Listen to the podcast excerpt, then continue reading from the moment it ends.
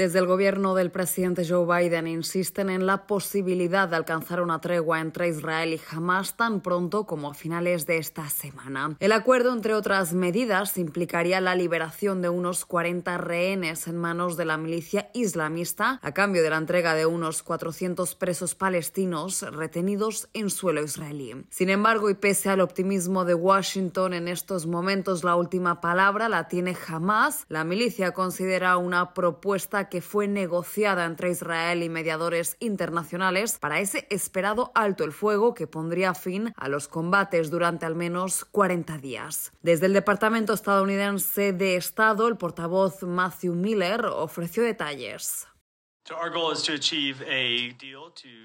Nuestro objetivo es lograr un acuerdo para alcanzar una pausa humanitaria y la liberación de rehenes lo antes posible. Sin duda, daríamos la bienvenida a un acuerdo este fin de semana.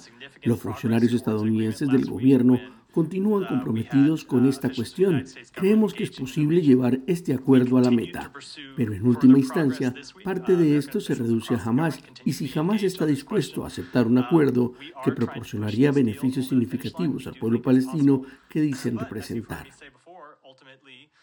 Y estamos pendientes de lo que sucede esta semana en Qatar, donde efectivamente delegaciones de Hamas y del gobierno judío tratan de resolver sus diferencias con respecto al documento. En tanto, desde la franja de Gaza, autoridades palestinas y la organización humanitaria Save the Children informaron de las primeras muertes de niños por hambruna y deshidratación en el norte del enclave mediterráneo, donde UNRWA, la agencia de la ONU para los refugiados palestinos en Oriente Medio, no puede proporcionar alimentos a la población desde hace más de un mes por los ataques del ejército israelí. En tanto, desde la ONU denuncian que al menos 576.000 palestinos, lo equivalente a una cuarta parte de la población gazatí, están a un paso de la hambruna e hicieron un llamado a un alto el fuego como medida preventiva para evitar lo que ahora parece inevitable, una hambruna generalizada. Judith Martín Rodríguez, Voz de América.